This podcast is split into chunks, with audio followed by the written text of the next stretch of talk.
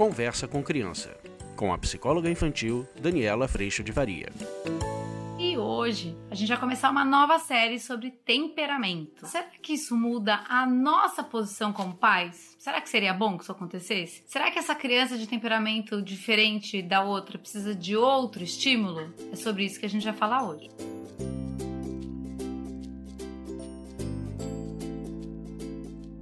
Queria hoje trazer para vocês esse tema tão curioso. Vocês sabem que eu tenho vivido isso muito na minha casa. Quanto mais a gente vai conhecendo, um, os nossos temperamentos, lupa dentro do nosso coração, entendendo e conhecendo as nossas violências, mais eu vou entendendo que as pessoas são diferentes. Lá em casa temos temperamentos para todos os gostos. Então eu vou entendendo que o meu jeito de funcionar, de agir, os meus pontos de valor são diferentes dos pontos do meu marido, diferentes dos pontos das minhas filhas. E que meu marido também entende a coisa diferente do que minhas filhas e eu, e assim todo mundo. Só que isso é muito interessante, porque a hora que a gente começa a entender o temperamento dos nossos filhos, principalmente, ou mesmo do marido, e o nosso, a gente começa a entender as necessidades. Então eu começo a entender o que, que para mim é importante, o que, que para mim é um espaço de valor. Então, por exemplo, eu tenho uma extroversão alta, uma alta paciência, mas eu tenho também uma não análise, que eu tô flexibilizando. Mas o que quer dizer isso? Quer dizer que o meu bem-estar com você é uma coisa muito importante. A gente estar bem é uma coisa muito importante. Meu marido, por exemplo, tem uma extroversão já mais baixa. Então o que acontece? E aí uma dominância mais alta, uma paciência alta até, mas chega no limite também, e uma não extroversão. E aí o que acontece? Quando ele, numa discussão que a gente tem, por exemplo, ele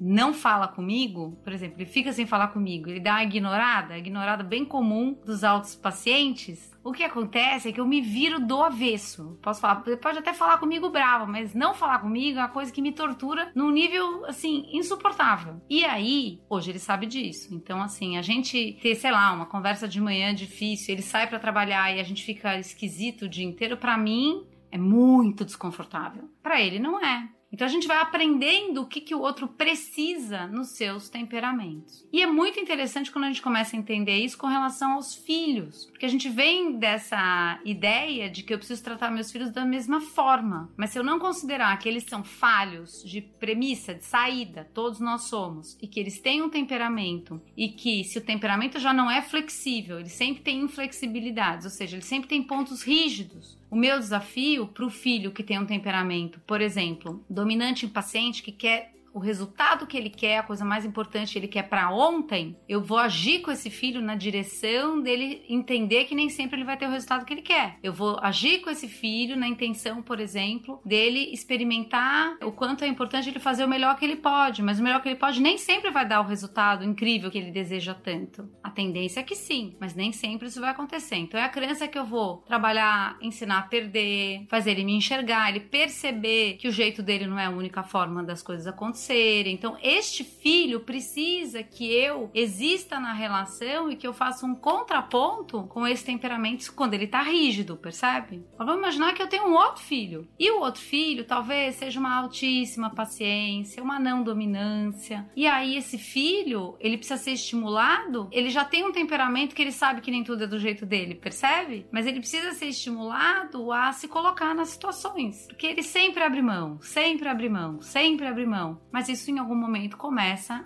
a custar para ele. Lembra que nos temperamentos eu falei que ou a gente joga granada nos outros, ou a gente vai explodir violentamente nos outros, ou a gente vai explodir dentro da gente. E os tipos de temperamento também apresentam esse tipo de resposta.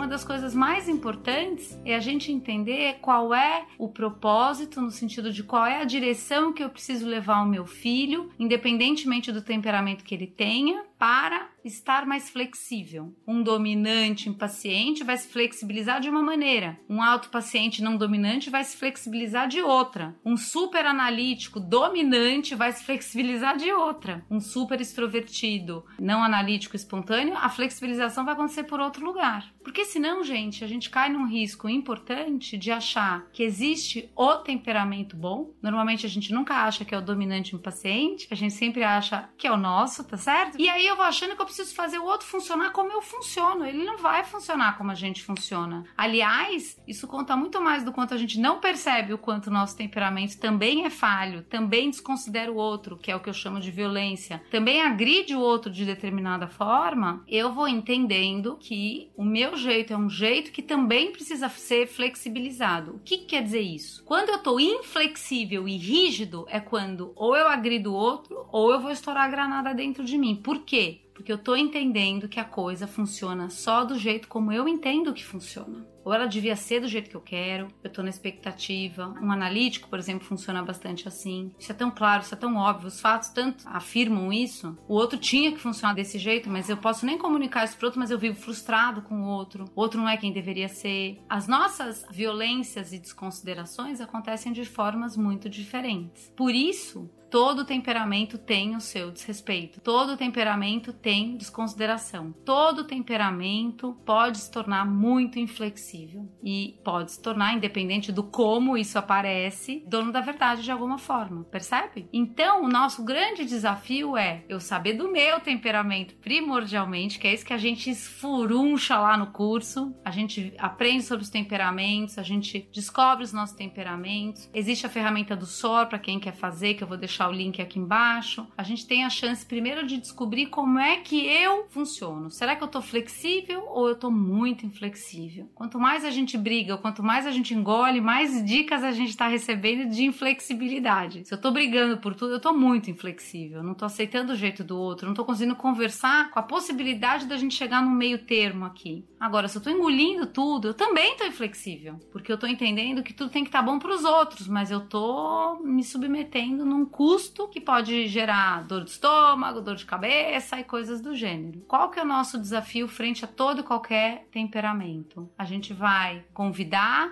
a consideração. E quando eu conheço o meu, eu faço esse trabalho dentro de mim, que é o que a gente faz lá no curso. E conforme eu vou conhecendo os temperamentos, eu vou localizando os temperamentos dos meus familiares e eu vou, com cada temperamento, funcionar entendendo isso, sabendo disso como o estímulo necessário para a flexibilidade. Isso explica por que que com a minha filha mais velha, eu estimulo ela num sentido para ela se flexibilizar, que é diferente o que eu convido ela a fazer do que eu convido a minha filha mais nova. Eu convido as duas à flexibilização da mesma forma, mas por caminhos diferentes. Porque se eu convidar a flexibilização de como eu falo com a minha filha mais velha para a mais nova, eu não vou convidar ela a flexibilidade, percebe? Talvez eu até intensifique um funcionamento dela.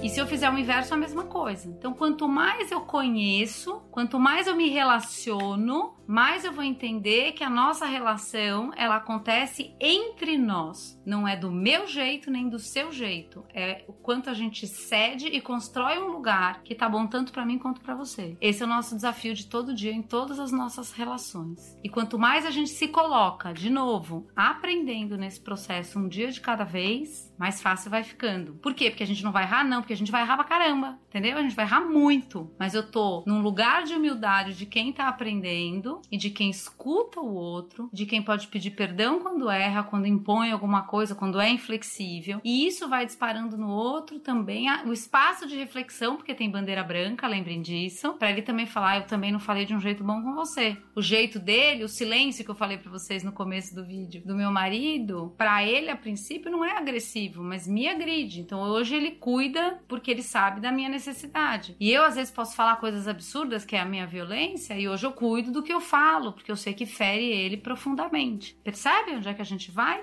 E aí, como a gente conversa, começa a ficar bom tanto para mim quanto para ele, apesar dos nossos temperamentos. Por que, que a gente fala do apesar dos nossos temperamentos? Porque quando flexíveis, a gente não está mais tomado pela rigidez ou pela inflexibilidade de um jeito de funcionar. A gente está pensando milésimos de segundo, mas a gente está fazendo escolhas. E quando dá errado, e eu falei barbaridades, cobras e lagartos, que eu faço isso mesmo, ah, é um show de horror, eu vou lá e posso pedir perdão por como eu falei com você, mas eu vou reafirmar o que eu preciso, entende? Senão a gente tá sempre nessa luta. Eu só gritei com você porque você gritou comigo primeiro, mas você só gritou comigo porque antes eu tinha te ignorado, mas eu só te ignorei porque antes você falou uma palavra horrorosa para mim. E a gente vai ativando um processo de distanciamento, de disputa, de dizer que o meu jeito é melhor do que o teu jeito, de dizer que a minha forma de funcionar é melhor do que a tua. Então, na hora que a gente vai entendendo que todos os temperamentos têm coisas maravilhosas, talentos, posturas frente à vida, mas quando inflexíveis podem desconsiderar, a gente começa a cuidar desse pedaço. E aí a gente começa a cuidar desse pedaço em nós primeiro, para depois cuidar desse pedaço nas nossas relações. Gente, é muito interessante, é muito legal. Por quê? Porque a gente começa a entender o quanto, ah, isso é tão lindo, cada relação é única. A minha relação com meu marido é o encontro de quem eu sou, com tudo que tem aqui, história, temperamento, tudo, com quem ele é, com a história, com o temperamento, com tudo. Com a minha flexibilidade ou com a minha inflexibilidade, com a flexibilidade dele ou com a inflexibilidade dele. Este encontro, ele não existe em nenhuma outra das minhas relações. Estou falando no sentido de encontrar pessoa. Eu encontrar com a minha filha menor é completamente diferente no sentido do que eu vivo com ela, de quais são os nossos desafios, do que os desafios que eu também tenho, que também vivo com a minha filha maior. Então, a gente vai entrando numa percepção de que dentro de toda e qualquer relação, eu sempre tenho a minha responsabilidade. E quando a gente começa a cuidar disso, desse lugar de quem está aprendendo, a gente começa a realmente cuidar das nossas relações de um lugar diferente. Perceba o quanto esse processo de botar a lupa dentro do seu coração faz toda a diferença para como você se relaciona com todas as relações. E a hora que eu começo, e agora vou dar uma chorada, mas é o seguinte: a hora que eu começo a olhar o erro do outro, a falha do outro, de um lugar de quem também erra, ou de um lugar de quem erra até mais, eu começo a ter compaixão pelo outro, no temperamento que for, porque eu entendo que eu também vivo essa experiência.